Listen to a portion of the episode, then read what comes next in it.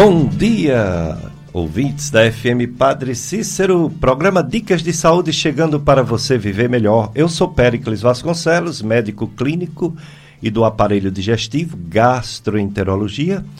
E o programa Dicas de Saúde, você sabe, né? Promovendo saúde, é, falando sobre prevenção, do que tem prevenção, nem todas as doenças têm prevenção, trazendo profissionais de saúde médicos, enfermeiros, enfermeiras, fisioterapeutas, odontólogos, enfim, todos os paramédicos, todos os profissionais de saúde, para orientar as pessoas a lidarem com seus problemas, seus, suas queixas, suas dores, seus problemas. Vamos ficar até 9 horas. 9 horas tem a missa da Paróquia Sagrado Coração de Jesus, transmitida pela FM Padre Cícero. E esse mês, esse mês é o mês de maio, né? Estamos já acabando, mas ainda firmes. Mês mariano, mês de Nossa Senhora, é, mês das mães e mês de algumas campanhas médicas, como por exemplo Maio Roxo. O Maio Roxo tem as doenças inflamatórias intestinais, mas também tem as doenças reumáticas especialmente a fibromialgia, o lúpus eritematoso e as espondilites, espondil, espondiloartrites, é, maio roxo. Então daqui a pouco chega, chegará o nosso convidado para falar sobre essas enfermidades. Você pode participar pelo 3512 2000 fazendo pergunta para o nosso convidado que é reumatologista, vai falar sobre essas doenças reumáticas. Estou aqui com o Carlos Eduardo na operação do som e você pode, como eu falei, telefonar para fazer sua pergunta, pode participar também por áudio, pode escrever, pode telefonar, enfim, 3512 2000 é também o telefone da FM Padre Cícero. É, esse programa ele é geralmente gravado e é retransmitido no site do nosso amigo compadre Tony Santos. Tony Santos que faz o programa O Som do Brasil aos domingos à tarde aqui na FM Padre Cícero.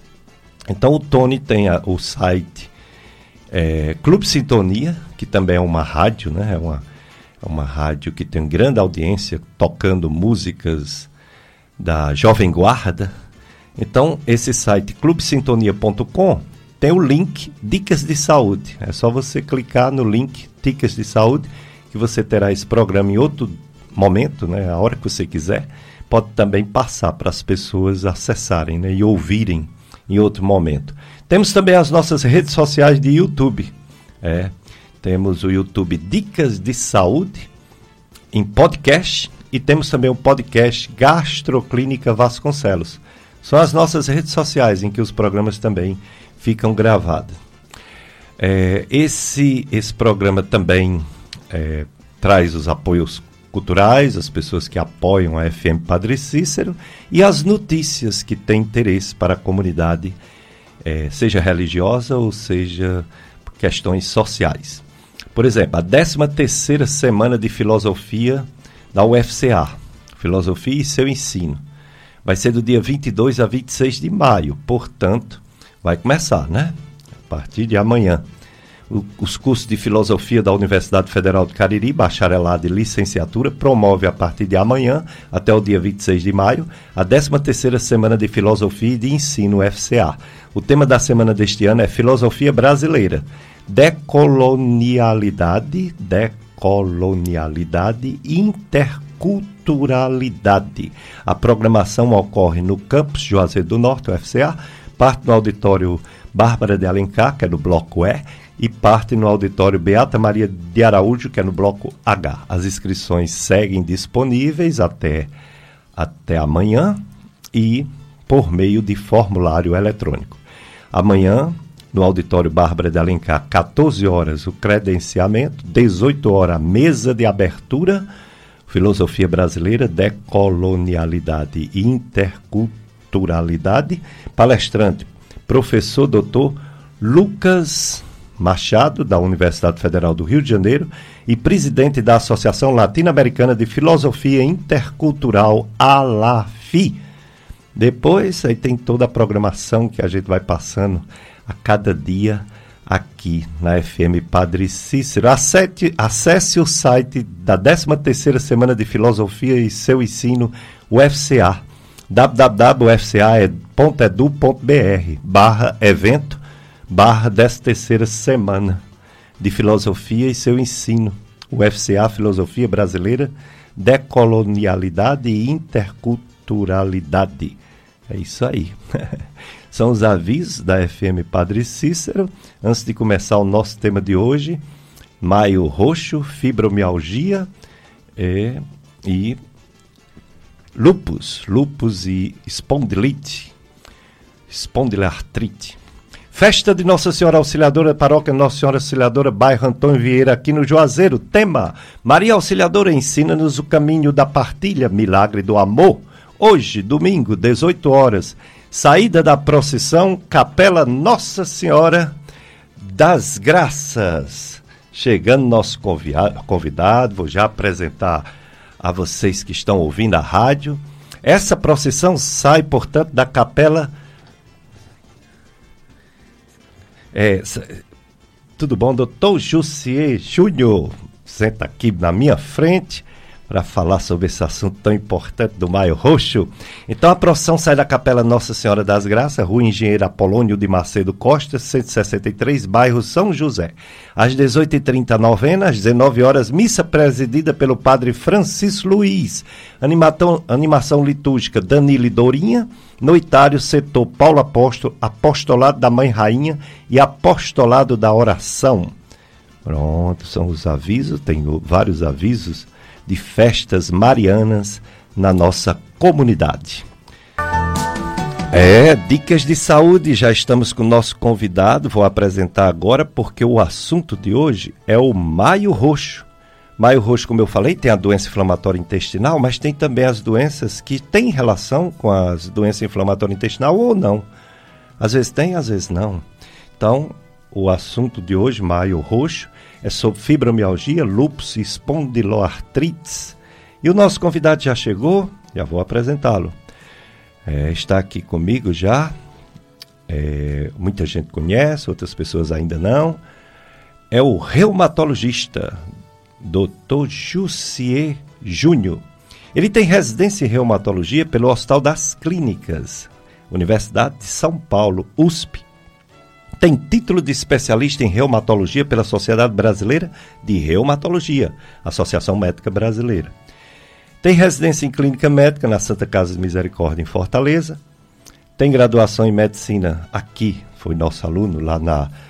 É, antes era UFC, agora é UFCA, né? Universidade Federal do Cariri, FAMED Barbalha. É autor de mais de 100 artigos publicados em periódicos nacionais e internacionais e sete livros. Atualmente membro do grupo de pesquisa Núcleo de Desenvolvimento e Aplicação de Estratégias para o Combate a Doenças e Agravos das Coletividades Humanas, com certificado da CNPq de pesquisa UFCA.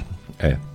Doutor Jussier Júnior, médico reumatologista. Bom dia para você falar do Maio Roxo e obrigado por ter aceito nosso convite. É, bom dia, Péricles. Bom dia a quem está nos ouvindo. Hoje vocês vão conhecer um jovem médico que, pelo que vocês ouviram, né, tem uma participação acadêmica, científica intensa, apesar da pouca idade. Ele já publicou bastante, escreveu, é, publicou, porque não adianta só escrever, tem que publicar, né, e ele conseguiu publicar juntamente com outros colegas diversas. Ele é médico reumatologista e veio falar sobre o maio roxo.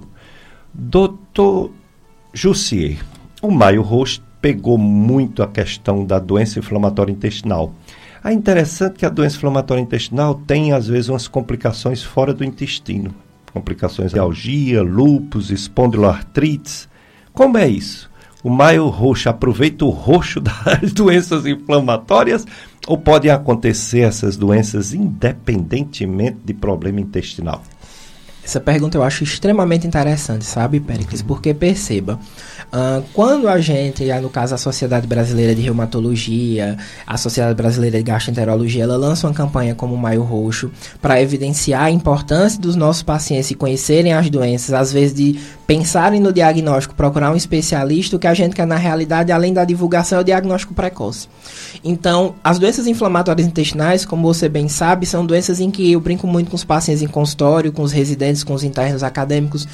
Uh, da forma mais prática que a gente tem de explicar é quando a, a parte do corpo da gente, que a gente chama de imunidade, ataca o intestino, eu tenho doença inflamatória intestinal. Se atacar junta, aí o brinco entra no reumatismo. De acordo com o órgão que ataca, vira um reumatismo específico.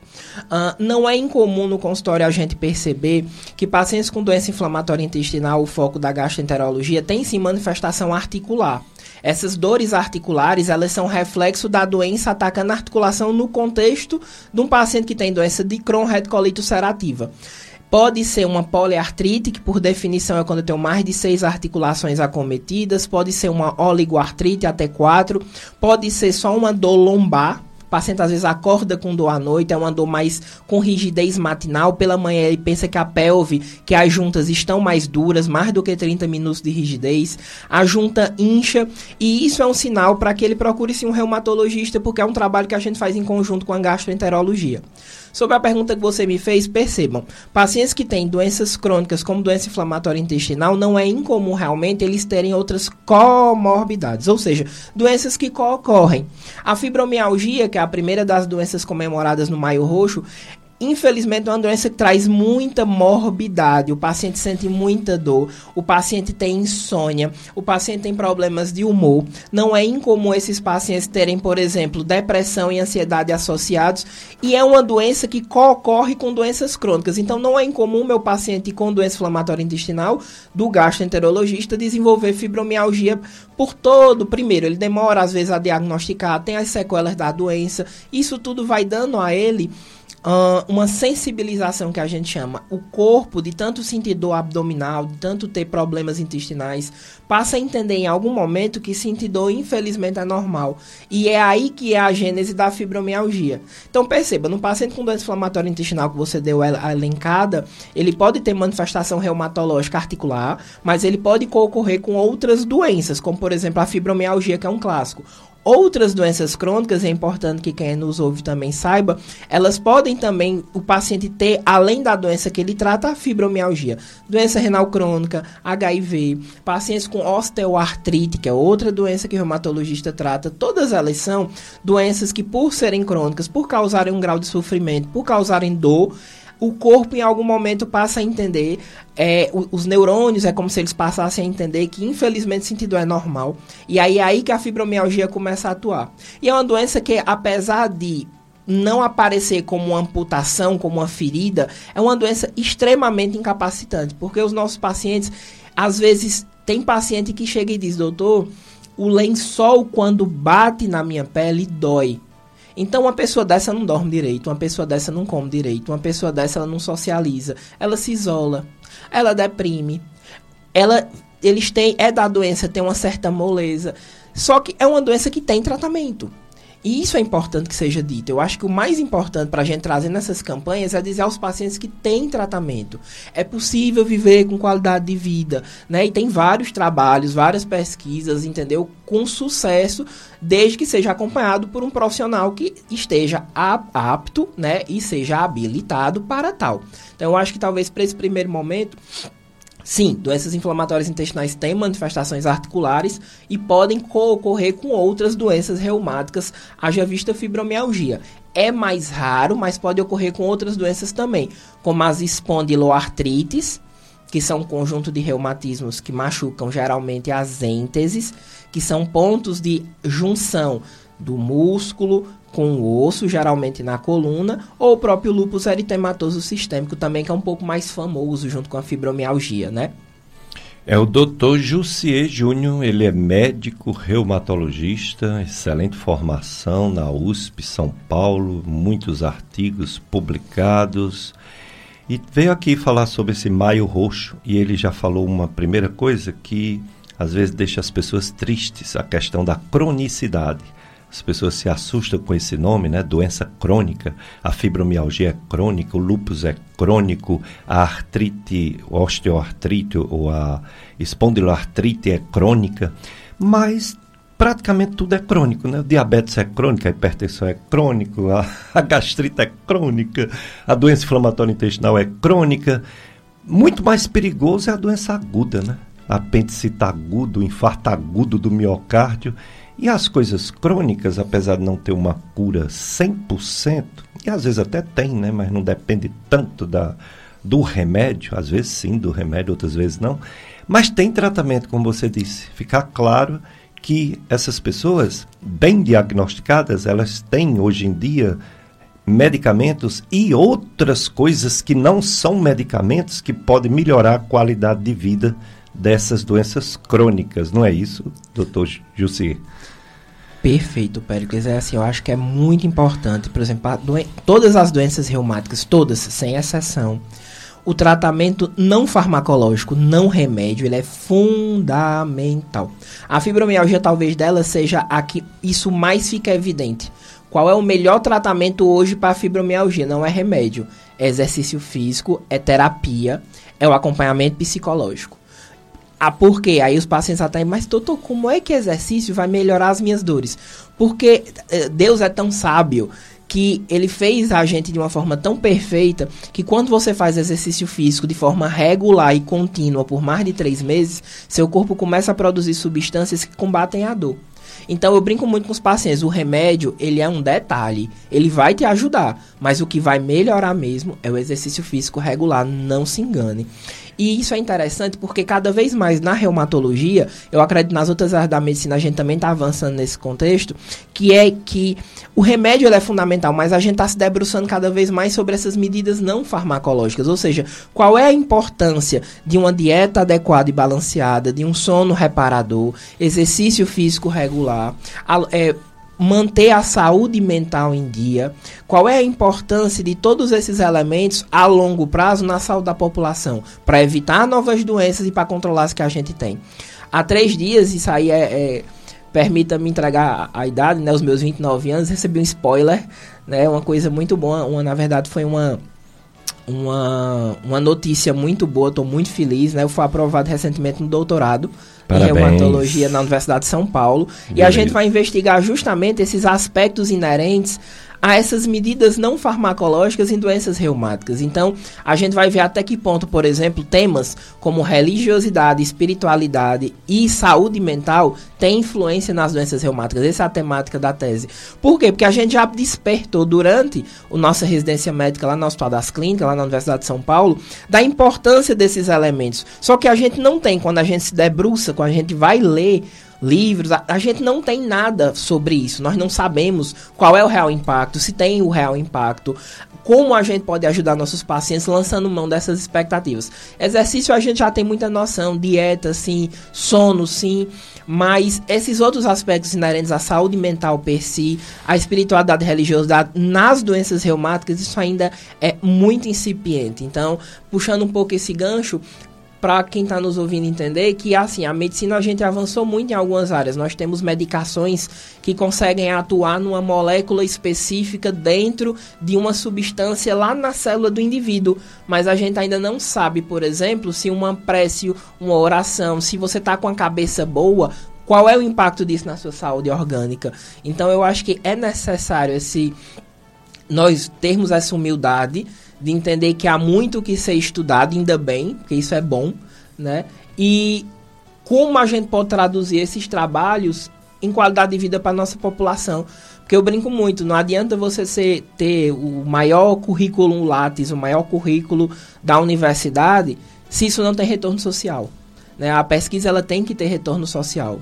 Eu acho que isso, isso é o mais importante. A gente tem que transpor as barreiras da universidade para poder entregar à nossa população qualidade de vida. Nós, como médicos, devemos fazer isso. Quem é pesquisador deve fazer isso, ou pelo menos deveria.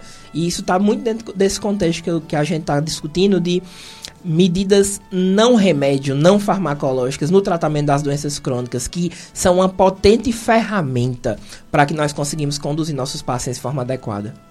Olha aí, é o doutor Jussier Júnior, ele é médico reumatologista. Esse é o tema de hoje, Maio Roxo, sobre as doenças reumáticas, a fibromialgia, o lúpus eritematoso e as espondiloartrites. Depois ele vai falar de artrite, de artrose, o que, o que der tempo ele vai falar aqui. E você pode participar, como eu falei, 3512-2000, o telefone, é também o WhatsApp daqui da rádio. Você manda uma pergunta, você manda um áudio perguntando ao nosso convidado, doutor Jussier. É, ele falou que a dor ela pode ser melhorada com a atividade física. Um dos colegas que veio aqui na rádio, um ortopedista, ele disse que ficar parado causa dor. Interessante, né? E é mesmo. Imagine quem já tem dor, fica mais parado ainda, né? Mas também tem a limitação dos movimentos em algumas situações, depois você vai explicar essa adequação, né? e as festas aí, festa de Nossa Senhora, mês de maio, festa de Nossa Senhora Auxiliadora, Paróquia São Cristóvão, comunidade Sítio Gavião, aqui no Juazeiro. Eis que a serva do Senhor faça-se em mim segundo a tua palavra hoje, domingo, 18h30, oração do texto, 19 horas, novena e celebração da palavra, animação Davi e Sheila, noitários, comunidades Nossa Senhora do Rosário, Brejo Seco, Nossa Senhora das Graças, Sítio Salobra, nossa Senhora das Graças, Sítio Carnaúba, Pastoral Litúrgica, Pastoral da Juventude e Agricultores. Carlos Eduardo, vamos para o nosso primeiro bloco de apoio cultural, depois a gente volta. Maio Roxo, presença, entrevista com o Dr. Jussier Júnior, médico reumatologista.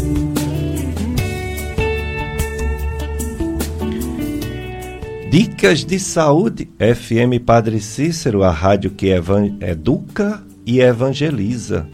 É, e que traz essas informações, Dicas de Saúde, todo, todo domingo, né? Quando é possível. Trazemos sempre convidado para falar sobre temas importantes, como esse maio roxo, sobre fibromialgia, lúpus eritematoso, as espondiloartrites. É, o doutor José Júnior vai falar ainda Começou agora, né? Mas vai falar sobre cada uma delas individualmente e vai responder as perguntas dos ouvintes, já estão começando a se manifestar. Festa de Santa Rita de Cássia, Paróquia São Francisco, Comunidade Santa Rita, Crato.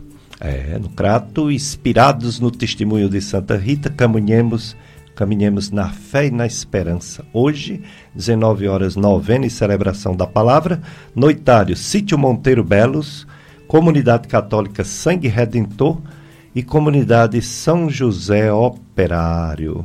São muitas festas por causa do, do, do mês de maio, mariano, mas também festas dos padroeiros próprios de cada paróquia. E aqui na Rádio Cícero é assim: você anuncia sua marca, produto ou serviço na emissora mais popular da região do Cariri, porque a FM Cícero oferece programação educativa e religiosa de qualidade planos de mídia promocionais e estratégicos, estratégicos, horários de grande audiência, como o programa do padre Reginaldo Manzotti, bonificações e valores acessíveis. Ligue em horário comercial, faça seu orçamento. 3512-2000, 3512-2000, ou então 98103-3398, 98103-3398, e você fala com alguém aqui para fazer é, o, o apoio da sua marca, do seu serviço, o que você faz profissionalmente. Seja um apoiador cultural da FM Padre Cícero. Hoje estamos com um convidado, pessoa de grande estima, destaque, né? Como aluno e hoje grande destaque profissional, médico de referência em reumatologia, Sociedade Brasileira de Reumatologia e agora vai partir para o doutorado, né? Lá em São Paulo mesmo, né? Na USP também. Muito bem. É, mãos à obra. para trazer muitos conhecimentos, avanço na medicina para o nosso Cariri. É o doutor Jussier Júnior, médico reumatologista, que veio falar sobre esse fevereiro roxo, lupus, fibromialgia e outras doenças reumáticas.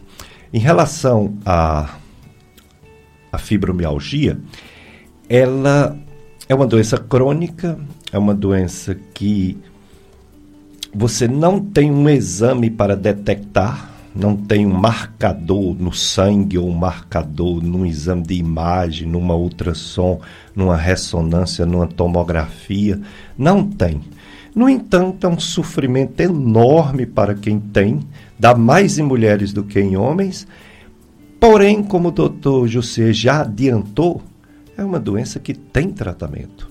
Exercícios físicos próprios, né, adequados e tratamento também medicamentoso para dor.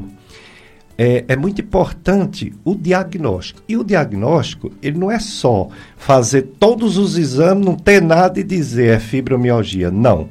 O reumatologista pode fazer o diagnóstico dessa doença na consulta, através de critérios, não é isso? Um diagnóstico que a gente chama de positivo e não um diagnóstico depois que não encontra doença nenhuma, não é isso? É perfeito, Péricles. Assim, ó, existe uma falácia, existe um, um, conceito errado sobre fibromialgia, de que fibromialgia é um diagnóstico de exclusão. O que é isso? Não encontrei nada, é fibromialgia. É o contrário.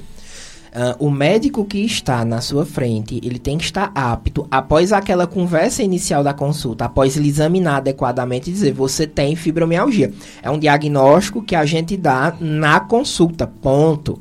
Então, por que, é que eu faço os exames? É porque não é incomum verem doenças associadas que pioram a dor e que, se diagnosticadas, têm que ser tratadas.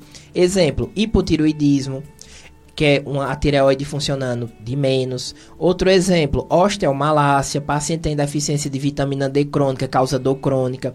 Outro exemplo, outros reumatismos, como o próprio lúpus eritematoso sistêmico, artrite reumatoide, a espondilite anquilosante, uh, doenças outras crônicas, como por exemplo, doença inflamatória intestinal também do maio roxo. Então, os exames que o médico pede é de bom tom e é assim que deve ser feito. Eles são pedidos para que a gente é, o termo técnico seria tirar triggers periféricos. O que é isso? Tirar gatilhos periféricos que pioram a dor. Então, faz parte do tratamento da fibromialgia para além do remédio, exercícios físicos e outras mudanças de estilo de vida que devem ser orientadas caso a caso na consulta com o reumatologista, mas, sobretudo, excluir as outras causas que potencialmente dão dor. Então, isso é muito, muito importante. É verdade. Então, é, é uma doença que o especialista ele vai dizer que uma pessoa tem e, e não é um exame que vai dizer. Não. O exame é um complemento, mas que no caso da fibromialgia, ele não vai dar o diagnóstico. É o médico, é o reumatologista que vai dar o diagnóstico. Depois o doutor José vai falar mais ainda sobre esse diagnóstico, para que alguém que se ache que suspeito pelo que ele falar que tem esse problema, procure um especialista, procure um reumatologista, porque é uma doença que tem tratamento e que melhora esse tratamento, a qualidade de vida da pessoa. Agora, em relação ao outro, ou aos outros, por exemplo, lupus e a espondilite, né? Espondilite e a, a espondilartrite, você falou aí doença que tem a ver com a imunidade. Doença autoimune. Inclusive tem até doença autoimune na minha área de gasto. Tem hepatite autoimune tipo 1, tipo 2, tem colangite esclerosante, tem colangite primária. Por que as pessoas têm doença autoimune? Por que o sistema imunológico que nos defende nos causa doença, doutor Jussier? Essa pergunta é extremamente inteligente e difícil. Porque, perceba, nós ainda não sabemos exatamente, mas nós temos algumas pistas. Uh, perceba, o nosso sistema imunológico, para quem é um pouquinho mais leigo no assunto, é, ah, eu brinco com os pacientes que é a parte do nosso corpo que nos defende contra infecções. Quando essa parte do nosso corpo, essas células, esses tecidos, eles atacam o nosso corpo, nós estamos diante de uma doença autoimune de acordo com o órgão que eles atacam. Só que não é uma coisa que acontece ao léu. Para quem nos ouve, é interessante que vocês entendam que existem vários mecanismos no nosso corpo que nos protegem contra nossas próprias células imunes. É como se fosse uma espécie de controle de segurança. Do mesmo jeito que tem numa empresa para você, para um produto, as pessoas verem se aquele produto é de qualidade antes de colocar no mercado. Todas as células do nosso sistema imune elas passam por uma checagem quando elas nascem para ver se elas funcionam direito é de um defeito nesse sistema, que nós chamamos de sistema de tolerância, que surgem as doenças autoimunes. Então perceba, quando você desenvolve no seu corpo uma célula que é defeituosa, que ela não faz o trabalho dela direito, que é atacar micro-organismos, bactérias, parasitas, e ela passa a atacar seu próprio corpo, é daí que surge essa doença autoimune. Mas falar só que é daí é uma mentira, porque, por exemplo, nós sabemos hoje que existem fatores externos que podem é, acordar Uh, vamos dizer assim, que podem potencializar essa disfunção do sistema imune. Por exemplo, exposição a tóxicos e solventes. Por exemplo, no caso do lúpus eritematoso sistêmico, o sol. Infecções por vírus não tão conhecidos às pessoas como o Epstein-Barr vírus, o EBV, como o CMV, o citomegalovírus, que causa mononucleose, a doença do beijo, muita gente já conhece, né? Como, por exemplo, o como por exemplo, chikungunya, a febre de chikungunya, ela pode causar dor por ela, só por ela, a, o vírus causador machuca a articulação, causa um quadro extremamente incapacitante, mas ela também pode acordar outras doenças autoimunes. E além desses fatores genéticos, desculpa, além desses fatores ambientais, além dessa questão da tolerância, que é esse mecanismo de controle de qualidade do nosso sistema imune, tem a questão genética. Existem várias mutações que as pessoas têm e carregam com elas sem saber que podem também potencializar uma doença autoimune. Por exemplo, a gente está no mês do maio roxo, uma das doenças é a espondilite anquilosante. Espondilite anquilosante é um reumatismo que gosta de acometer é, de forma extremamente preferencial, principalmente a coluna lombar. Então, o paciente geralmente é homem, ele vai acordar à noite com dor, ele vai ter rigidez matinal mais de 30 minutos na lombar, ele vai ter muitas dores articulares com inchaço, ele vai ter dificuldade de mobilização, ele pode ter alteração nos olhos e não é incomum ele ter uma mutação chamada do, do, de uma porçãozinha do DNA que a gente chama de HLA-B27, que se ele tiver essa mutação positiva, ele aumenta de sobremaneira a chance dele vir a desenvolver espondilite anquilosante. E geralmente famílias têm essa mutação positiva. Então geralmente você vê assim, o avô, o pai, o filho e o filho dele podem ter sim esse reumatismo. Então, de onde vêm as doenças autoimunes? Não temos uma resposta exata. Nós temos um conjunto de fatores genéticos, ambientais, imunológicos que juntos eles acabam promovendo a doença autoimune. Ela é um final. Para você ter uma noção, Pérez, existem trabalhos com pacientes do exército norte-americano que o que, é que acontece? No exército, eles de tempos em tempos têm que coletar sangue e guardam esse sangue em amostras. Então é muito bom, assim, para quem é pesquisador, fazer trabalho com eles, porque consegue ver depois de 30 anos quem desenvolveu uma doença e consegue analisar o sangue de 30 anos antes. Justamente para ir atrás dessas pistas, para ver se a gente acha algum com 30 anos analisando o sangue desses pacientes que estão lá no exército norte-americano, eles percebem que você começa a ter alterações no sistema imune de substâncias no sangue que vão aumentando 20 a 30 anos antes de aparecer a doença. Então, às vezes, a gente chama de fase pré-clínica. Para eu desenvolver um reumatismo, 10 anos antes eu já tenho algumas alterações, mas que não são ainda específicas, mas que já existem no sangue, já mostrando que essa imunidade está capenga, que ela vai fazer alguma coisa lá na frente e ela degringola com a, com a reumatismo lá. Isso é muito interessante. E difícil é a pessoa fazer um exame desse e nada sente, né? É um problema, e ainda mais caro. Claro. Né? A gente tem um exame que não é tão barato, mas não é tão caro. A calprotectina, que pode também detectar a doença inflamatória intestinal antes dela começar. Mas aí ninguém procura, né? É. Antes de começar. E que é cheia de falso positivo, que a gente tem que tomar cuidado também. Tem que ter cuidado. Todo exame, né? Eu brinco com meus alunos lá da faculdade que o raciocínio médico erra, porque nós somos humanos. Mas se for botar numa balança e a medicina baseada em evidência científica está provando isso, erra mais do que o médico os exames complementares, né? Exame de laboratório, de imagem, de tudo, até de endoscopia. Erra mais do que o raciocínio médico, porque o, o médico ele é formado igual. Não vou dizer igual em tudo, mas praticamente igual. O estudo da semiologia é bem igual em todas as faculdades de medicina do mundo, pelo menos do mundo ocidental. E por suas etapas, cada disciplina. Você aprende igual. Claro que cada aluno tem seu interesse, tem seu foco, tem seu, seu esforço, tem sua é, perícia, tem su, seu é, gosto por isso, por aquilo outro, mas são formados iguais. Então, o raciocínio médico ele é moldado e, apesar de ser bem subjetivo, ele é bom. Ele geralmente a pessoa atenciosa, a pessoa capaz, ele consegue fazer bons diagnóstico se ele é uma pessoa estudiosa. Agora, os exames, a gente tem que acreditar numa coisa que pode estar totalmente errada, né? Inventa doença às vezes, né? É um problema. Mas tem uma pergunta de um ouvinte, é o Cícero. Doutor José, o Cícero quer que você fale de uma doença autoimune também. Uma doença que já foi mais comum no passado, mas ainda existe. É a febre reumática, né? Ele disse que operou o coração por causa dessa doença, trocou a válvula mitral. Fale sobre essa doença, doutor Jussier, febre reumática. Pronto. É, o que que acontece? A gente já falou que existem fatores genéticos, ambientais, hormonais que alteram a nossa nosso funcionamento e acabam dando reumatismo. A febre reumática é uma doença muito interessante, ela já foi bem mais prevalente, mas no Brasil ainda é a principal causa de cardite. O que é cardite? Inflamação no coração. E o que é que acontece? Uh, não é todo mundo que vai ter isso, que vai ter febre reumática, mas o que, é que acontece? Quando você tem uma infecção por uma bactéria chamada de Streptococcus pyogenes, é a bactéria que dá aquele pus na garganta, é a bactéria que dá foliculite, que é aquele, aquela como se fosse uma, uma espinhazinha que dá no, no, na pele. Então, essa bactéria, em algumas pessoas que têm uma predisposição genética, quando o sistema imune vai lá e mata ela, as proteínas que o sistema imune usou para matar ela ficam sobrando depois que ela morre no corpo. Eu brincar assim.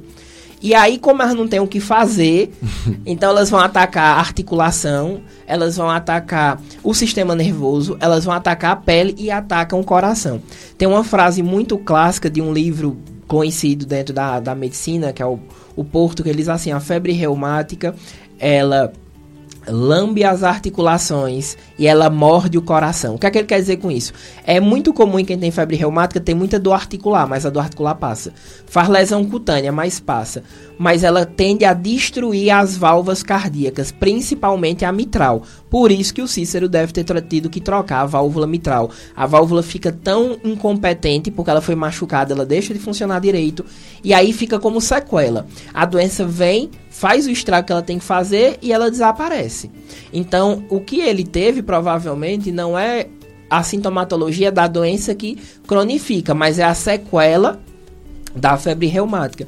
Já foi uma doença extremamente comum no país, hoje não é tanto, mas no nosso país subdesenvolvido, assim como os países pobres, ainda assim é uma causa comum de problemas cardíacos. Só que cuidado, é, esse diagnóstico de febre reumática é um diagnóstico que ele tem que ser muito bem feito, porque infelizmente eu já peguei no consultório muitos pacientes na residência também que diziam que tinham tido febre reumática, e na verdade tinham outra doença reumática. E o contrário, pacientes que não tinham doença reumática e que ficaram estigmatizados como tendo febre reumática sem ter. É um diagnóstico que ele é importante, tem grandes centros de pesquisa, por exemplo, Rio de Janeiro pesquisa muito febre reumática, mas ele tem que ser dito com cuidado, porque antigamente, infelizmente, Pérez sabe bem disso, a gente tinha muito diagnóstico errôneo, errado tá? Mas em, uma vez que a gente pense que nós temos pacientes com febre reumática, sim, é muito comum a história do Cícero, infelizmente. A doença não foi diagnosticada a tempo e aí o mecanismo é esse. Você faz uma resposta imunológica contra a infecção que acaba machucando o seu corpo e você fica com sequela. A principal sequela é cardíaca. É verdade. Eu sou do tempo que os médicos diagnosticavam. Hoje a gente faz hipóteses diagnósticas para errar menos, né? Porque o diagnóstico pode mudar né? Então, você dizer o diagnóstico, você tem isso e ponto final, isso não existe, né? Porque a chance de você é, se equivocar é grande. E as coisas mudam, a evolução dos problemas, tem doença que vem de forma típica, né? É muito complicado. Então é melhor ficar na base das hipóteses, na base do provável, né? Do que fechar a questão e depois submeter a pessoa a riscos, né? A tratamentos errôneos. É, em relação a uma pessoa com dor, doutor Jussier, é, a pessoa tem uma dor nas costas, a pessoa tem uma dor nas costas que vai um pouquinho para frente ou vai para juntas, mas é predominantemente nas costas, enfim.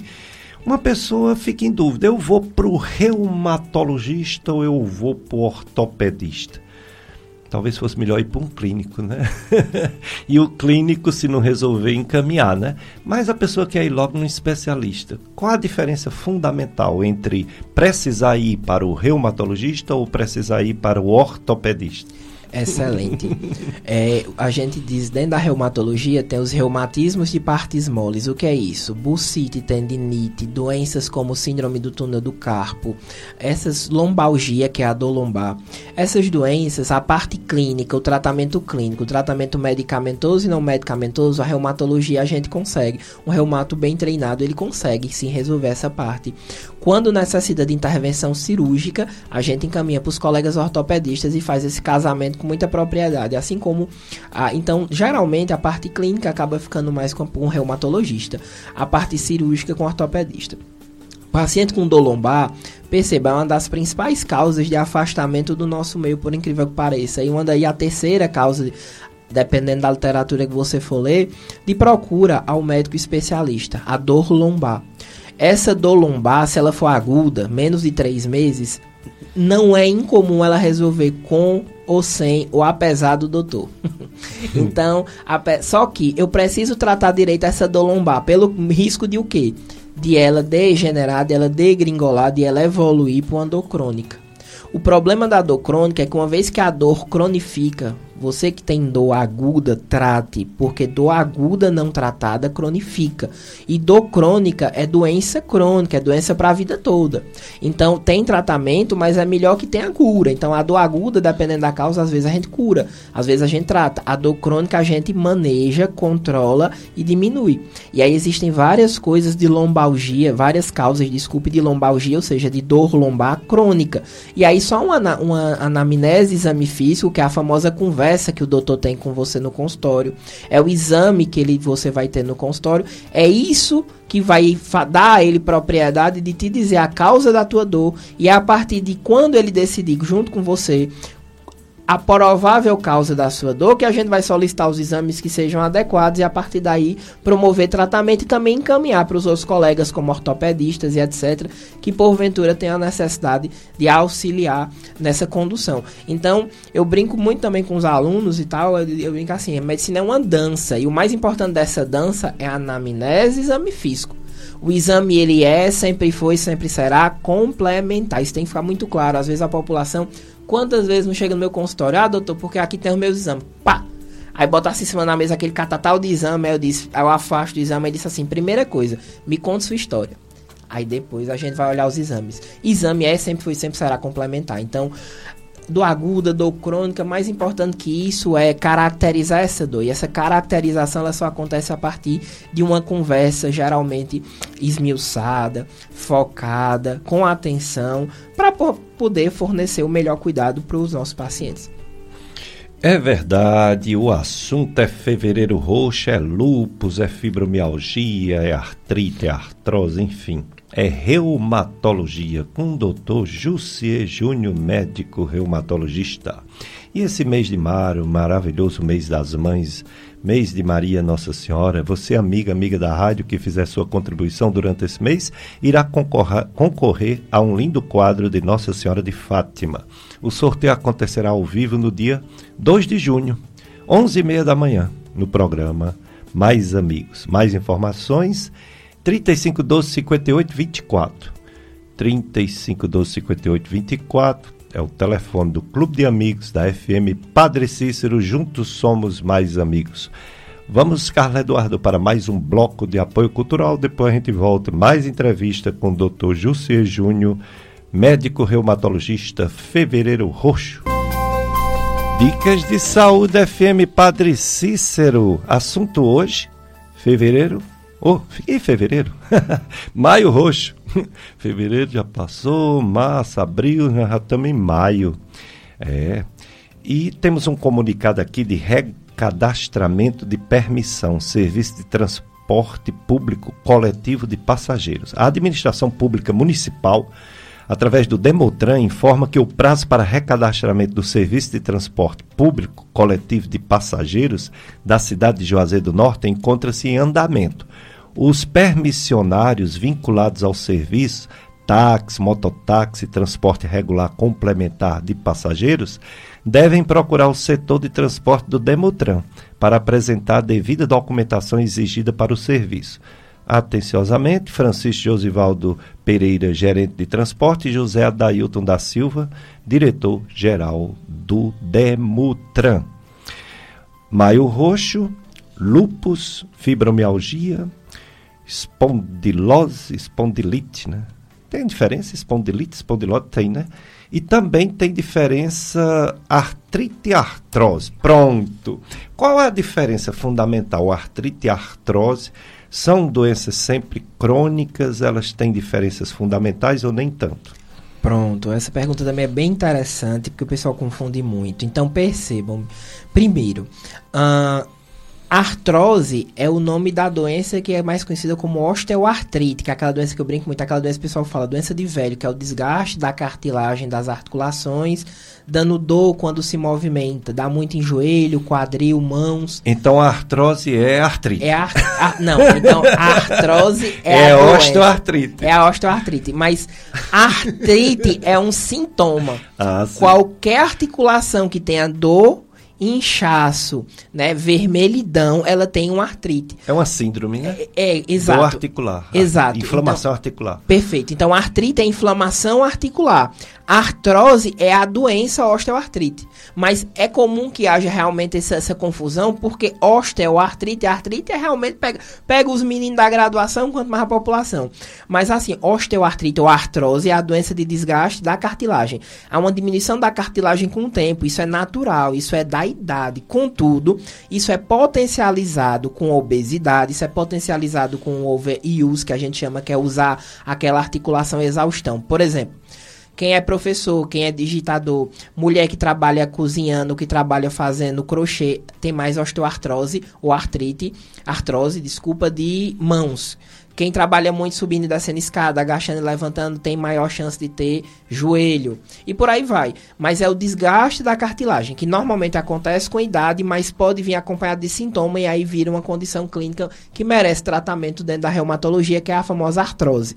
Artrite, todas as doenças da reumatologia podem causar uma artrite, que é uma dor com rubor, vermelhidão, calor ou inchaço, que é edema, em qualquer junta. Então essa é a grande diferença. Sobre espondilite e espondilose, é mais ou menos parecido. Espondilose é o conjunto das doenças degenerativas da coluna. Ou seja, qualquer doença que cause degeneração da coluna, leia-se diminuição dos discos, leia-se erosão dos discos, eu chamo de espondilose. Espondilite anquilosante é um reumatismo, ou seja, a imunidade ataca o que? Principalmente a coluna vertebral, dando um processo de inflamação. Ou seja, espondilite é uma artrite da coluna, espondilose é uma artrose da coluna. Hum, muito bem. Agora, voltando para a fibromialgia. Há muitos anos atrás, se baseava o diagnóstico pelos pontos dolorosos, que são importantes porque ela é uma dor crônica, né, difusa, espalhada pelo corpo e que tem uns pontos mais acometidos, né? Mas depois veio outros critérios diagnósticos, como a questão de, do humor do paciente, né? a questão do sono do paciente, enfim. É, Para você dizer que uma pessoa tem a fibromialgia, você precisa juntar alguns sinais, critérios. Quais seriam os mais importantes critérios para fazer um diagnóstico de fibromialgia? Excelente. Então, quando a gente pensa em fibromialgia, ela é o que a gente chama dentro dos reumatismos de síndrome clínica de sensibilização central. Calma, é um palavrão, mas dá certo. o que é que acontece? As pessoas, elas vão ter que tem fibromialgia, o que seria um, um estímulo que não era para causar dor, ele causa dor. Ou seja, ela aumenta a sensibilidade, é uma sensibilização. E isso acontece no sistema nervoso central, ou seja, sensibilização central. O cérebro, de novo, retomando esse conceito, ele entende que sentir dor é normal, porque as vias da dor é como se elas estivessem mais ligadas nessas pessoas. Então, quando pensar em fibromialgia, dor na cintura escapular e pélvica. O que é isso? Dor na região de ombros, na região na região também de cervical e na região de quadril por mais de três meses, à direita e à esquerda do corpo, associados a pelo menos dois dos quatro domínios acometidos, associados a alterações de humor, ansioso deprimido, alterações de sono, insônia, dificuldade de pegar no sono, acordar muito à noite ou acordar muito cedo sem e ficar cansado com isso alterações de memória e fadiga. Se você tem então dor crônica acima de três meses de dor em todo o corpo de forma difusa, associada a essas alterações, sono, humor, memória e fadiga, você pode ter o diagnóstico de fibromialgia. De novo, essa dor ela tem que ser caracterizada através da anamnese, que é aquela conversa que o médico tem, você deve ser examinado. Uma vez fechado esse diagnóstico, é passível de tratamento. Mas existem várias outras situações que podem causar sintomas similares. Por isso que é muito importante e é responsável que seja passado esse diagnóstico por um médico reumatologista para que você tenha a melhor condução, a condução mais adequada do seu quadro clínico. E no caso da fibromialgia, é, diferentemente do lúpus e, e das espondilites, é, que tem uma relação muito estreita, o lúpus e outras, com as doenças inflamatórias intestinal, a fibromialgia tem uma relação mais estreita com um problema de digestão, que é a síndrome do intestino irritável e a má digestão funcional, né? a dispepsia funcional, que o povo chama de gastrite nervosa e colite nervosa, não é mesmo? Perfeito. A, é, a fibromialgia é uma das síndromes dolorosas que podem acometer a população. De novo, para o paciente, o corpo dele entende que sentido é normal. Só que essa manifestação é uma dentre várias que o corpo pode ter. Paciente com fibromialgia tem, é muito comum ter outras doenças associadas. Síndrome do intestino irritado é muito comum. Enxaqueca é muito comum. Cefaleia tensional é muito comum. Dismenorreia, que é dor, na, dor principalmente associada à questão uterina. Paciente tem muita dor, muita dor. É, é extremamente. altera o hábito intestinal, altera a, a menstruação.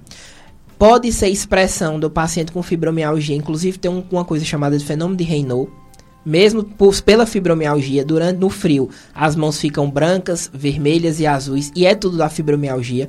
Fibromialgia pode dar também pele muito seca.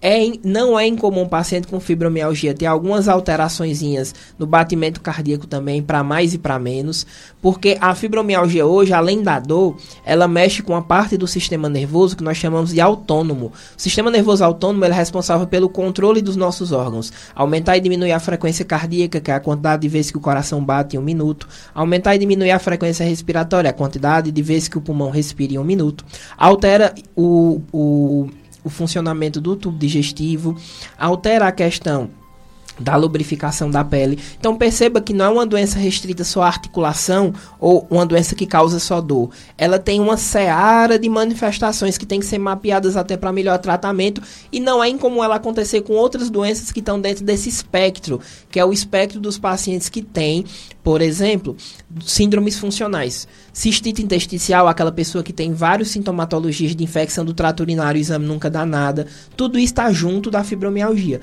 E é uma doença séria, porque um dado para vocês interessante é que, infelizmente, pacientes com fibromialgia têm 10 vezes mais chance de suicídio do que a população no geral. Isso é grave. São pacientes que às vezes têm 100%, 90 e poucos, dependendo do trabalho que você for ler, de chance de ter depressão associada à fibromialgia. Pacientes que têm muito transtorno de ansiedade, toque, transtorno obsessivo compulsivo, TEP, transtorno de estresse pós-traumático, associado à fibromialgia. Como veio depois, ou às vezes vem antes a doença psiquiátrica e desenvolve fibromialgia associada. E são pacientes extremamente desafiadores porque são delicados, são pacientes que você tem que tratar com muito carinho, você tem que ser extremamente cuidadoso no tratamento deles, porque fibromialgia ela maltrata muito e em casos extremos, infelizmente, ela pode sim levar a óbito, não pela doença, mas pelas doenças associadas que podem vir junto. É verdade. E é muito frequente, infelizmente, né, a fibromialgia. É, tem um, um, ouvinte que quer fazer uma pergunta falando mesmo, em áudio. Vamos ouvir? Bom dia, Pedro. Pedro, liga esse médico aí. Eu, eu tenho muito forte nos dois joelhos, a minha dor é crônica. Eu tomo todo dia, de manhã e à noite pregar balina, mas não, faz só aliviar um pouco, um pouco, mas meu caso é muito sério, muito sério. Já sei cirurgia, mas eu não tenho coragem, não tenho coragem. Tenho um bom dia para todos. E um bom dia, um feliz dia para todos os médicos do mundo inteiro, que todo dia eu rezo no quarto mistério, eu rezo para todos os médicos. E muita saúde e muita paciência. Socorro. Obrigado, Socorro. Antes do doutor José comentar, Socorro, seu caso, eu lembrei de uma pessoa que escuta o programa e eu não sabia, agora estou sabendo e eu vou mandar um alô.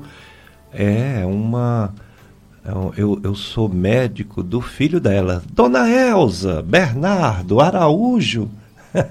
Dona Elza, senhora, o, o Homero, advogado, me falou que a senhora não perde um Dicas de Saúde aos domingos. Muito obrigado, viu, Dona Elza, pela audiência, viu? E parabéns pelo filho dedicado na advocacia, o Homero Wellington, né?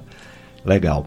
Doutor Jussier, veja essa situação, né? Da nossa amiga Socorro. Comente o caso dela. É, socorro, é difícil eu te dizer mais ou menos sobre a doença porque ah, faltam algumas informações, mas perceba, todo, todo paciente com dor, o tratamento de remédio ele é só uma pontinha do iceberg, ele não é o tratamento completo. Então, dependendo da causa da sua dor, minha flor, a gente tem que associar a medicação primeiro Pregabalina é uma medicação excelente, eu uso bastante, eu gosto de usar, mas ela não é única. Você pode associar outras medicações, mas vai depender da doença que você tem. Vai depender também do tempo de doença que você tem e vai depender também do exame físico, ou seja, do exame que o doutor vai fazer na consulta para avaliar melhor esses seus joelhos. Existem estratégias de tratamento da dor que vão muito além da medicação. E isso vai desde fortalecimento muscular, passando por alongamento, passando por fisioterapia, passando por reabilitação. E nós temos hoje, inclusive para a própria fibromialgia, uma modalidade de tratamento muito boa aqui no Cariri. Para pacientes com dor crônica refratária ou pacientes com dor crônica importante, uh, que é a eletroestimulação, né? Já é feito por profissionais aqui da região, Sandra Barreto faz, se eu me engano, que é médica especialista em dor, e é assim a gente tem resultados fantásticos quando a gente associa esse conjunto de elementos para tratar a dor crônica. Então, o que é que eu acho que tem que ficar do, do mais importante uh, para a gente, a partir da pergunta da Socorro, é que pacientes com dor crônica, o remédio ele é só uma parte e não é uma parte grande, é uma parte razoável, mais para pequena, de uma abordagem que tem que ser multidisciplinar. Com paciência, uma abordagem multidisciplinar, a gente consegue dar muita qualidade de vida e diminuir muito a dor dos nossos pacientes reumáticos, tá certo? Então acho que isso talvez seja o mais importante. É, ainda para tratamento da fibromialgia, você falou sobre essa equipe multidisciplinar que pode ajudar. medicamento é só uma parte, os exercícios são fundamentais, mas as pessoas têm medo de se magoar, né? De, de magoar. E realmente no início pode até, quando a gente vai para uma academia, a gente fica todo quebrado, né? Mas se a gente parar é pior, a gente tem que continuar para superar essas dores. Agora, uma coisa que eu gostaria que você falasse muito ou falasse o mais importante, pessoas que se automedicam, e às vezes até por médico também, que passou para tirar uma dor aguda, mas a pessoa fica tomando pro resto da vida anti-inflamatório, nimesulida, diclofenac, buprofena, AS. O risco desses medicamentos que nem é um medicamento bom para fibromialgia. Né? É, essa pergunta também é excelente. Quem trabalha com doença crônica sabe o que é você chegar e o paciente está usando 10, 12, 15 anos medicamento errado, medicamento que não serve para a doença dele e está lá susceptível a todos os efeitos colaterais. É, é, sempre um apelo. A gente tem até um trabalho publicado aqui na região sobre isso, sobre automedicação na região do Cariri, no, na, no, na cidade do Crato, e a gente conseguiu assim pelo menos 30 a 40% de, de pacientes que se automedicavam das mais variadas é, subtipos de medicações. Percebam, a, doença mais comum na reumatologia é a artrose, que é o desgaste. Tá? A fibromialgia também é extremamente comum. O anti-inflamatório, ele é uma medicação que ele diminui a inflamação. tá? De, de maneira geral. Só que ele tem um ele diminui um pouquinho a dor. Então o paciente ele sente um alívio quando ele toma, só que ele não é o medicamento que vai atuar na causa exata dessas patologias, como a osteoartrite, como a fibromialgia.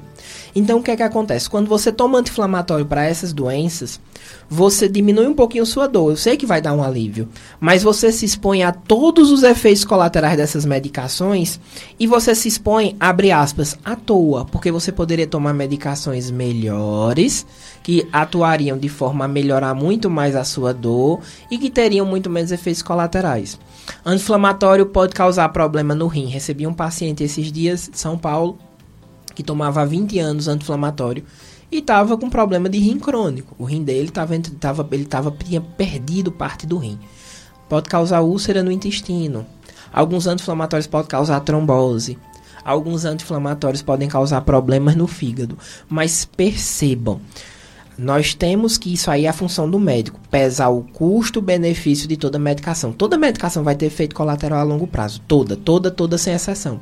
Mas quando o custo é maior que o benefício, a gente suspende. Quando o benefício é maior que o custo, a gente mantém. É por isso que é a função, por isso que nós existimos enquanto médicos, né, Périx? Por isso que nós estamos aqui, para que a gente possa junto com vocês pacientes só pesar custo-benefício das abordagens e dizer a vocês até quando pode ou não usar. Então é um apelo que a gente faz. Não usem medicações por conta própria. Eu sei que é difícil, eu sei que quem tem dor tem pressa, eu sei que quem tem dor quer ficar melhor, mas é de suma importância que essa dor ela seja tratada de forma séria por um profissional competente e habilitado, tá? E isso também significa dizer escolher as melhores medicações. É verdade. Tem o, mais ouvintes que querem participar por áudio, né? Vamos ouvir? Bom dia, doutor Pérez. Bom dia, doutor. Eu sou Lúcia Lima Borges, do Riacho Seco do Meio, em Caririaçu. Doutor, eu fiz tratamento de osteoporose e de osteoponia por 10 anos. Aí eu parei de tomar, aí hoje eu sinto muitas dores nos meus pés. Tem um pé que é inchado e dói, e não é a carne que é inchada, é assim como é o nervo dos pés. Meus pés dói e queima. Queima igual fogo, mas pela noite. Pode comentar, doutor? Pronto, vamos lá. Primeira coisa interessante também, a população, é muito comum a população perguntar isso, os pacientes me perguntam isso, osteoporose não dói. Ponto. Tá? Não dói. Ah, mas eu tô com dor, eu tenho osteoporose. Você tem dor de outra coisa, não é da osteoporose. O que é osteoporose? O seu osso, ele é mais frágil. Ele é como um prédio que, em vez dele ter ali cimento, ele tá bem, bem rígido, bem duro, ele é cheio de furinhos. Então, qualquer coisinha ele pode quebrar. Por que, que a gente trata a osteoporose? A gente trata a osteoporose para que o osso não quebre, porque aí a fratura, que é o osso quebrado, essa causa dor. Mas a osteoporose em si ela não dói. Então, se você tem dor e tem osteoporose, você provavelmente tem duas doenças. Segundo, é difícil te dizer a causa desta dor só com essas informações. Mas essa dor que você tem pode ter causa neurológica, uma lesãozinha de nervo, pode ter causa de tendão, um tendãozinho inflamado na, na planta dos pés, tá? E pode sim ter algum processo de fratura, se for o caso, pensando que você tem osteoporose. Então, o que a gente indica é uma consulta com o médico para que você primeiro tire suas dúvidas, para que ele examine e a partir desse exame e dos exames complementares que ele vai solicitar, a gente vai achar um denominador comum, ou seja, um diagnóstico e começar a tratar. Mas a osteoporose, ela não justifica essas dores nos seus pés, isso é fato. Outra coisa que é importante, que não foi perguntado, mas vou dizer. Osteoporose é uma doença crônica, tal qual as outras que nós conversamos. E osteoporose, se você tem osteoporose e está tá tratando, salvo se o seu médico disser que não precisa mais tratar, às vezes a gente dá um espaço para o tratamento de osteoporose, mas via de regra é um tratamento que você tem que manter o remédio para a vida toda. Por quê? Porque o remédio ele sustenta o osso de forma mais forte, evitando que ele quebre. Quando eu tenho osteoporose e eu estou tratando e eu paro o remédio, eu aumento muito a chance de quebrar um osso. E é geralmente os pacientes que a gente vê com osteoporose, que é uma. A reumato, a gente também trata pacientes com osteoporose, junto com os colegas da endocrinologia tá? Mas a principal causa que a gente vê de fratura, ou seja, de quebrar osso, é quando o paciente inadvertidamente, ou seja, sem o consentimento médico, ele para o remédio e aí nisso ele quebra osso. Qual o problema de quebrar osso? A gente vê muito isso no idoso, mas quem quebra osso fica mais tempo acamado. Quando fica muito tempo acamado, fica susceptível a pneumonias, ferida no bumbum, ferida na, ferida na, na região das pernas, tromboses. E nisso, infelizmente, aumenta muito a chance da pessoa vir, infelizmente, a óbito. Então, Perceba, um osso fraco pode lhe levar lá na frente a uma complicação séria. Então, é uma doença que é subdiagnosticada, inclusive, viu, Péricles? É interessante também que seja dito isso. A gente diagnostica pouco osteoporose, trata pouco osteoporose e a população morre muito por consequência de osteoporose. Tá? Isso é fato. É verdade. A osteoporose que apesar de não ter dor, pode ter dor quando tem a fratura, né? Aí, aí dói mesmo. Aí é dor, dor para valer, né? Principalmente as pessoas que não estão fazendo tratamento né, da osteoporose. Mas tem mais um ouvinte que faz também pergunta por áudio, ou melhor deixar, né? Porque pode demorar. Então, é o seguinte, é, em relação ao uso de automedicação, como o doutor José falou, é um grande risco, é um grande perigo. E a gente sabe que se uma pessoa tem uma dor, o que ela quer? Melhorar da dor. Claro que curar é o objetivo, mas nem sempre esse objetivo é atingido. Mas a dor, aliviar a dor, não é necessariamente usando o anti-inflamatório. Talvez a pediatria seja quem menos usa anti-inflamatório e dá para passar de boa, né? A gente sabe que os pediatras têm uma aversão. E interessante que o, a, o, o, adulto, principalmente o idoso, ele tem muito mais problema com anti-inflamatórios do que a criança, né? Mas os pediatras são mais cautelosos, isso é muito bom, isso é muito importante. Ele prova para o clínico que talvez dê para resolver muitas dores sem usar anti-inflamatório. As medicações, às vezes, elas são ditas neuro... É, neuromoduladoras, antidepressivas, mas os antidepressivos eles podem ajudar na dor e não são tão agressivos, não é mesmo, doutor José? Perfeito. Uh, a gente já chegou a comentar que as dores elas podem ser agudas ou crônicas. Até três meses agudas, após isso crônicas. O que acontece, minha gente? Depois de três meses, você sentindo dor todos os dias, ou pelo menos uma grande parcial, uma grande parte dos dias, é, a gente já comentou que o, o corpo ele passa a entender que sentido é normal. O que é isso? Como é que eu traduzo isso do ponto de vista biológico? Os neurônios que estão lá dentro do cérebro, eles passam a deixar os caminhos que eles formam para sentir dor mais ativados. Então, perceba, o que é que a medicação vai fazer? Ela vai tentar modular, ela vai tentar modificar um pouquinho esse caminho da dor bloqueando esse caminho e aumentando substâncias que dão alívio da dor dentro do sistema nervoso central, dentro da cabeça da gente. Então, por isso que medicações que só que as mesmas substâncias que combatem a dor também são substâncias que podem combater depressão, que também são substâncias que podem combater, por exemplo, uh, transtornos ansiosos. Então, por isso que, apesar de você às vezes chegar para um reumatologista, para um médico da dor, e você dizer que tem dor crônica, ele acaba passando um remédio que quando você vai ler na bula tem lá antidepressivo. Então não é que você tem depressão. Ah, você pode até ter, mas mesmo, mesmo se você não tiver, a dor crônica per si ela justifica o uso da medicação, porque algumas medicações elas atuam nessas vias, essas vias da dor que estão mais estimuladas e atuam modificando essas substâncias para fazer com que substâncias que diminuem a dor diminuam e substâncias que promovem uma proteção contra a dor aumentem dentro da cabeça da gente, modificando essa percepção de dor. Então, só que, de novo, a medicação ela é uma parte do tratamento. Tem que ter psicoterapia, tem que ter exercícios físicos regulares, tem que ter acompanhamento por vezes com, com, com psiquiatra, tem que ter por vezes também suporte familiar. O tratamento da dor crônica, por isso a gente diz, independente da causa da dor, ele é multimodal. Ele tem várias formas de se atuar e ele é multiprofissional. São vários profissionais ao mesmo tempo trabalhando juntos em prol da saúde da população. Muito bem, informações precisas do Dr. Jussier Júnior, médico reumatologista, nesse fevereiro, Lá vai eu de novo de fevereiro. Maio roxo. Lupus, fibromialgia. Vamos para mais um bloco de apoio cultural. Carlos Eduardo, depois a gente volta para o último bloco.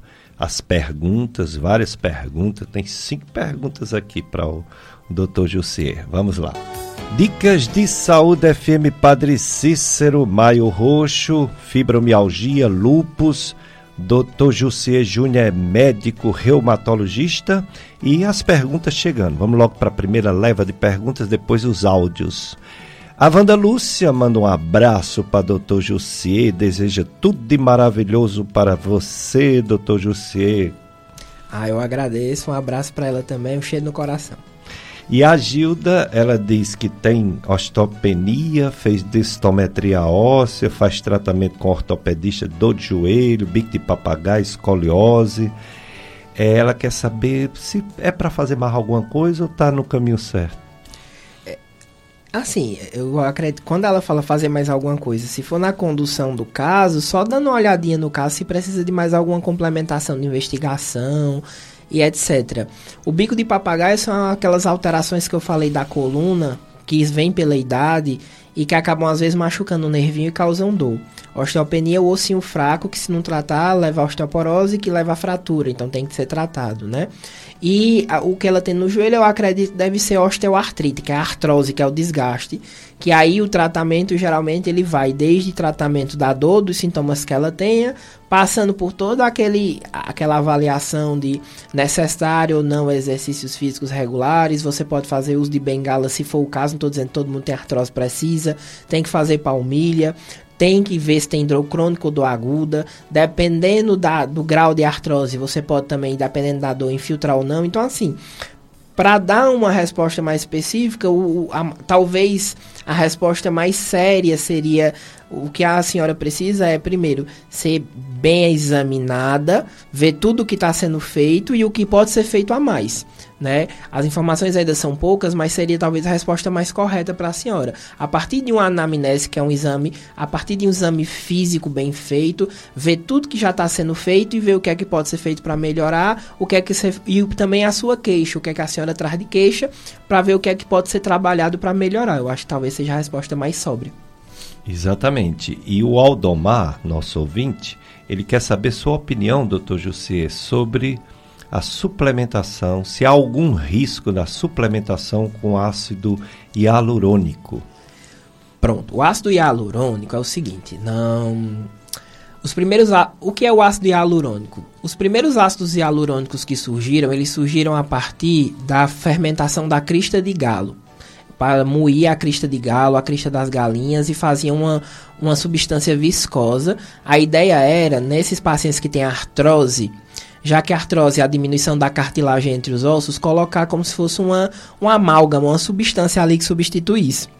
Só que, por essas substâncias causarem muita reação local, elas na, quando elas surgiram elas foram descontinuadas e aí começaram a fazer essas substâncias em laboratório a gente chama de biofermentação e não tem mais esse problema delas terem tanta reação local contudo hum, existem elas para aplicar direto na articulação a gente chama de fazer infiltração intraarticular você aplica a substância direto e tem a formulação certa para isso e tem elas em comprimido tá o que é que acontece? O ácido hialurônico em comprimido para osteoartrite, para artrose, é, as nossas sociedades, a Sociedade Brasileira de Reumatologia, o Colégio Norte-Americano de Reumatologia, que é o ACR, o Colégio Europeu de Reumatologia, que é o EULAR, eles não indicam que seja usado mais.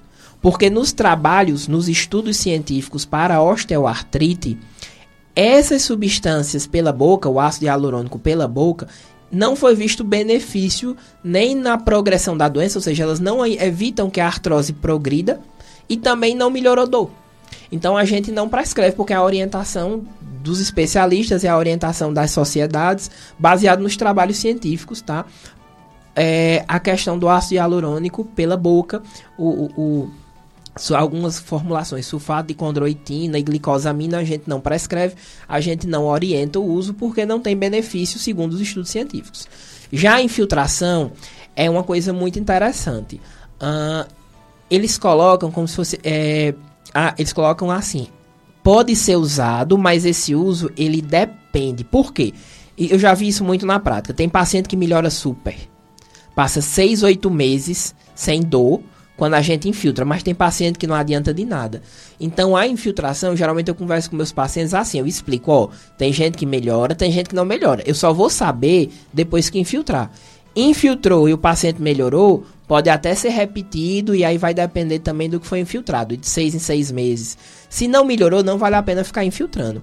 Então a melhor resposta para ele é o seguinte: se for via oral, a medicação nós não recomendamos. Se for infiltração, depende de paciente para paciente, porque cada pessoa é um mundo, é um universo de particularidades. A mesma doença, inclusive na mesma pessoa, em articulações diferentes, ela pode se manifestar de forma totalmente diferente. Muito bem, então agora vamos ouvir áudios de perguntas dos ouvintes.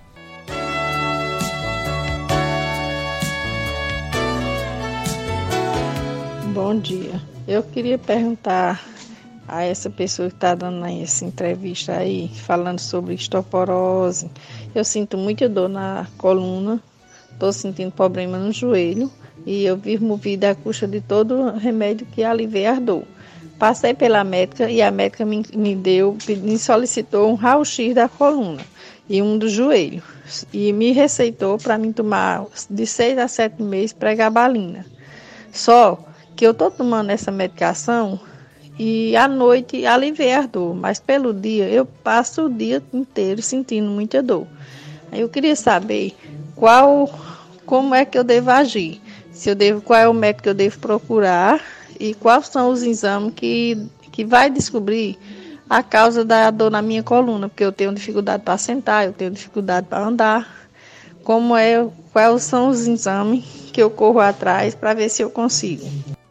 Eu esqueci de me identificar. Eu sou Selma, aqui do Tira Dente. Pronto, Selma. Primeira coisa, a gente já reforçou isso. A osteoporose não dói. Então, a causa da sua dor no joelho, a causa da sua dor na coluna é outra. Veja, minha flor, para dor no joelho e dor na coluna, tem muitas causas. Pode ser causa muscular, pode ser causa de raiz nervosa sendo comprimida, pode ser causa da alterações no osso, e aí, para isso, a primeira coisa que tem que ser feita, de novo, reitero, o mais importante é a consulta médica. Um especialista que pode resolver sua, sua vida no sentido de lhe dar um direcionamento, lhe dar um diagnóstico, é o reumatologista, sim, tá? O reumatologista é um, é um profissional que ele está, sim, habilitado, tá? A investigar causas de dor na coluna, que a gente chama de lombalgias. Essas lombalgias, que é essa dor na coluna, ela pode ser por inflamação, por, ela pode ser por degeneração da articulação, ela pode ser por causas musculares, ela pode ser por compressão nervosa. Então, o que é que vai me dizer isso? É o exame físico, é o doutor examinando sua coluna. No exame físico, com a historinha que você conta, a gente já consegue ter um bom direcionamento é a partir dessa conversa, desse exame, desse exame físico, é que vão surgir os exames necessários para confirmar seu diagnóstico. Mas esse é o caminho que você tem que percorrer. Procure um reumatologista, ele vai lhe examinar adequadamente a partir desse exame, exame físico, a partir da conversa que a gente chama de anamnese, aí sim ele vai lhe orientar sobre os exames que ele quer para confirmar a sua causa de dor na coluna, dor no joelho. Uma vez confirmada, aí ele vai proceder com o tratamento, tá? Então é mais ou menos isso que a gente pode te orientar e a gente espera que você melhore. Muito bem, esperamos que você melhore. Mais uma ouvinte ou é um ouvinte?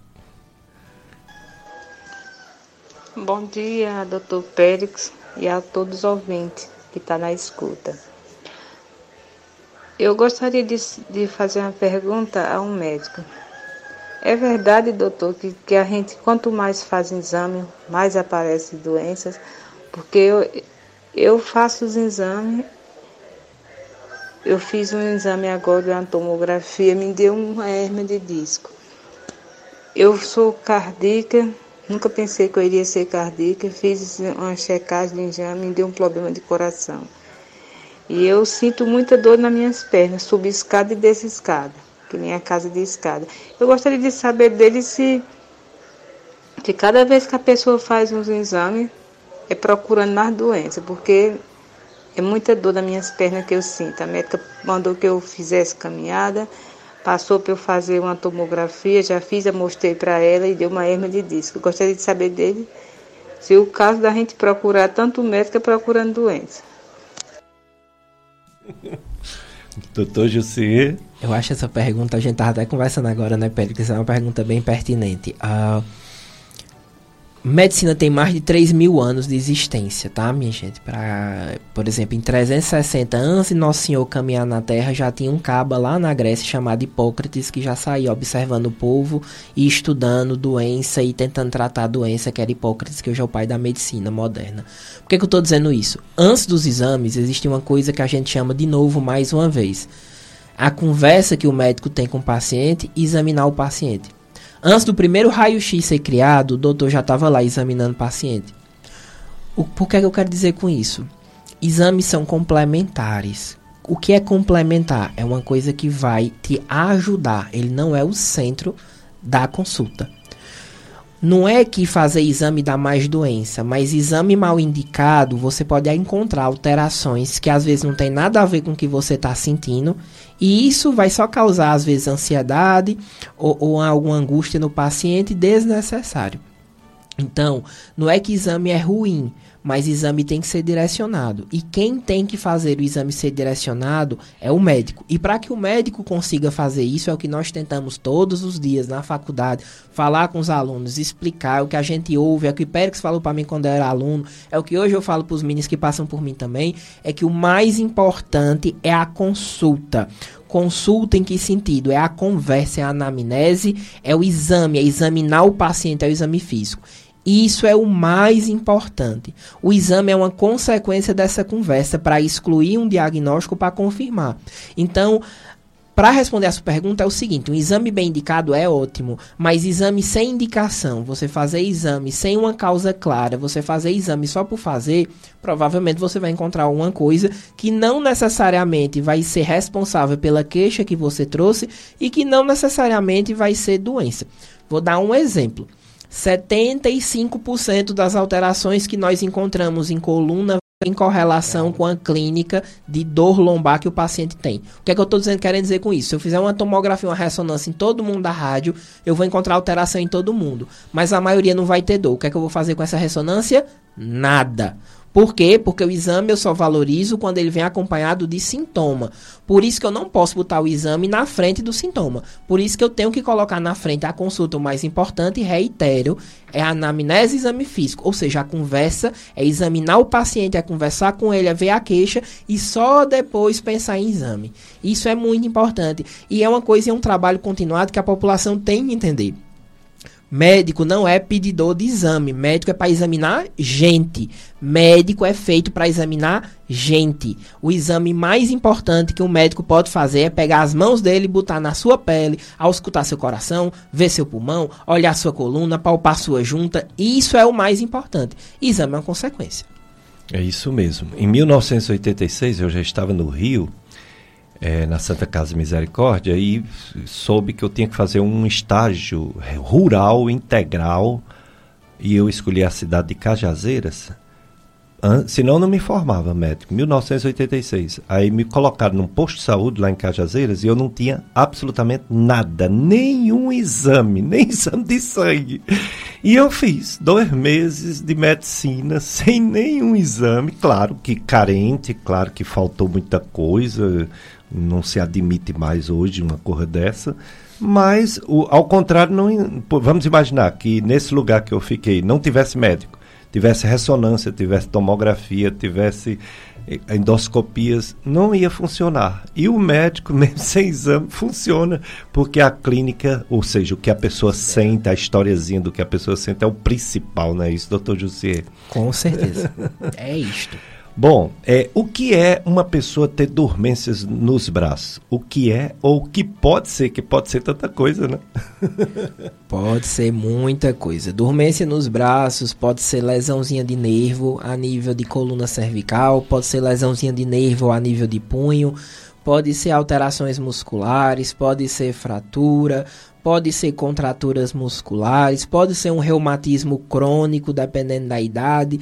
Então, de novo, é uma, é, pode ser alterações carenciais, como deficiência de vitaminas, é, pode ser infecções virais, inclusive, que podem dar essas dormências, tá? Pode ser intoxicação por metais pesados. Então, assim, existe um, um catatal de coisa no livro que pode dar essas alterações de dormência. Como é que eu vou saber o que é? Examinando. É, a, é complementa a, a, resposta que eu acabei de dar.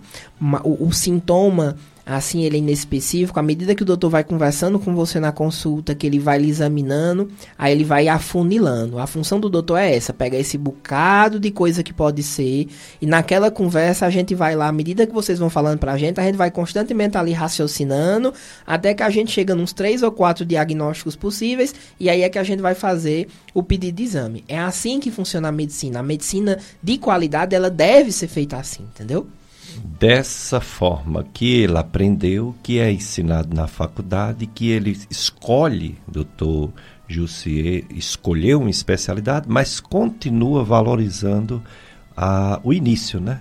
Bom dia, o que você sente? Qual a coisa que mais lhe incomoda? Me conta essa história dessa coisa que lhe incomoda, dessa dor. Vá do início, vá contando o que, o que piora, o que melhora, qual a hora, a intensidade, a frequência que sente, né? Isso é o Exatamente. principal na medicina, né? Exatamente. A Lígia, doutor Jussi, ela gostaria muito de saber o local de seu atendimento, seus contatos, doutor Jussi Júnior, médico reumatologista. Ah, perfeito, queridos. Eu estou atendendo no momento em dois locais. Uma é na Neuro Mais, na Avenida Leão Sampaio, número 1401, na Lagoa Seca, no segundo andar, lá no prédio da Imédica, tá? Uh, o contato é 88-DDD 99275-5011 e o WhatsApp também é esse é o WhatsApp, o outro é o fixo 2178-9009 e a outra é na Unicardio, ali na rua Elísio Gonçalves 120, no Triângulo. O telefone é 9 9625 8033 8841 7536. Na Neuromais eu tô toda segunda-feira pela manhã, na terça e na quinta pela manhã eu tô na Unicardio. E aí, sem porventura precisando de um reumatologista, a gente fica à disposição da população para ajudá-los da melhor forma para cuidar de vocês.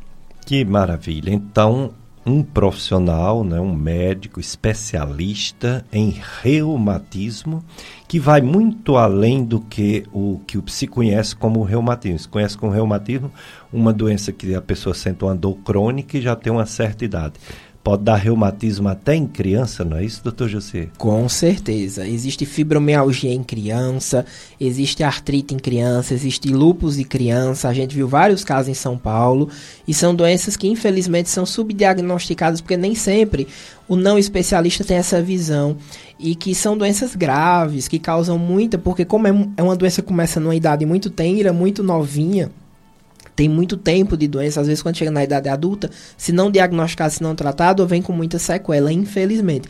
Mas sim, reumatismo não é só coisa de velho, existe reumatismo de criança, existe reumatismo de adolescente, existe reumatismo de adulto. No consultório eu tenho pacientes de 20 anos, de 30 anos, pacientes de 70 anos, tá?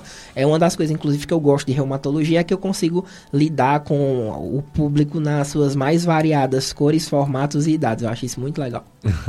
A última pergunta é da Eliane, do bairro franciscano. Passa o dia todo trabalhando, durante o dia os pés incha e a batata da perna, a panturrilha, também incha, segundo ela, e tem muitos vasinhos nas pernas. Que pode ser, é os vasinhos ou é outra coisa além dos vasinhos?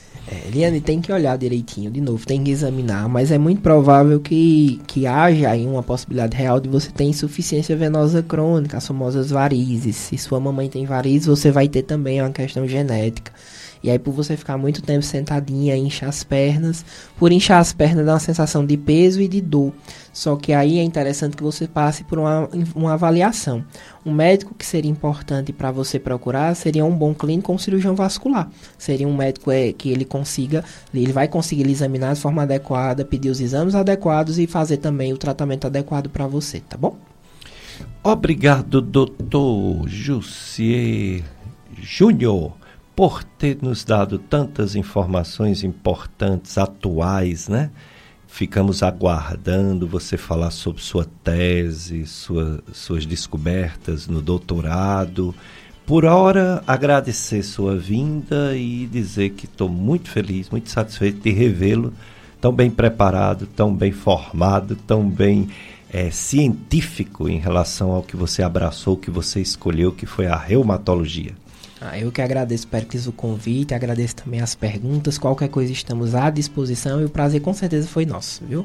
Que maravilha. Então, esse programa, se você só pegou ele no finzinho, se você queria que outra pessoa ouvisse essas informações do Dr. Jussier, a gente vai tentar a gravação, colocar no tanto no site do Tony, que é o clubesintonia.com, quanto nas nossas redes sociais de YouTube podcast Gastroclínica Vasconcelos e podcast Dicas de Saúde, para você ouvir em outro momento e passar para as pessoas que não conseguiram ouvir. Obrigado, Carlos Eduardo, obrigado você, ouvinte. Vamos ficar agora com a missa diretamente do Santuário Sagrado Coração de Jesus, transmitida aqui na nossa FM Padre Cícero.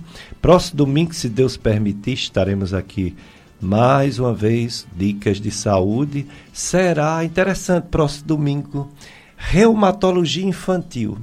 Uma pediatra que se especializou em reumatologia né, da infância, é a doutora Viviane Fonseca.